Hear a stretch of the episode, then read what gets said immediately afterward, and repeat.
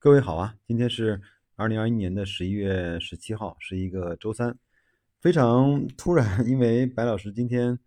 呃临时要出个差，所以呢周二呢一直就在外面，包括周二的晚上一直在 外面啊开会啊、聊天啊、沟通啊、应酬啊，就没有时间 来去坐在电脑前面去录这个节目了。但是呢，你说巧呢也巧，格力呢在十一月十六号的晚间啊。发布了几条公告，我觉得呢，有些是在情理之中，有些呢确实是在我们的意料之外。主要呢有三条，第一条呢是把整个前面回购的部分的股份呢也予以了注销，这个我相信是着着实实中长期的利好，对吗？第二个呢是因为有分红呢，从二十七块钱的员工持股价呢调到了二十四块钱，这个是一个正常的。调整也没什么好说的，我相信各位呢，应该是争议最大的是格力呢，大概花了几个亿去把顿安环境的百分之二十九的股权纳入到自己的囊中。这个公司呢，从财报来看是一个亏损的公司啊，市盈率是没法看的。那很多人说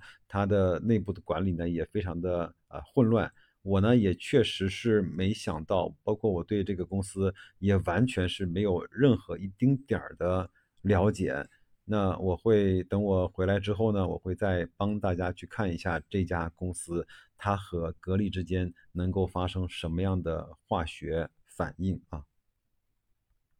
就这个事儿呢，白老师想发表一个我自己的这个观点，就是格力呢，好像这几年它。慢慢的开始情窦初开，开始开窍了。就是他对包括是文泰呀，包括对三安光电呀，啊，就是这种投资啊，已经慢慢的开始再去布局他自己的产业链了，在很多的方面开始去用花钱的方式来去啊交朋友，呃，来去占坑，来去做很多的事先的布局。当然我知道啊，他的。呃，投资有一些是划算的，有一些看起来是不划算的，有一些甚至呢，他投的像一个垃圾一样的。但是我觉得，呃，至少我我我认为他，呃，这种方式慢慢的开始走上了一个上市公司再去布它的产业，呃，之路这种道路的布局上，已经慢慢的开始开窍了。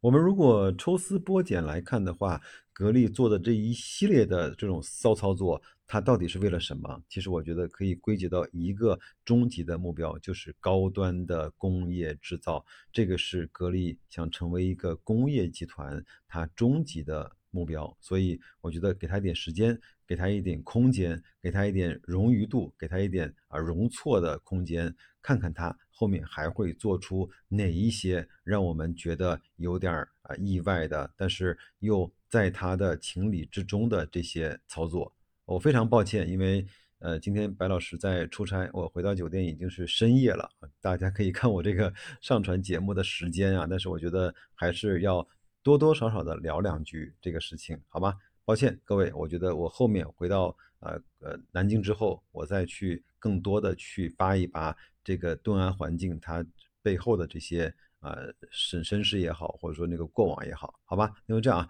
祝各位在本周啊继续的生活愉快，投资顺利，再见啊。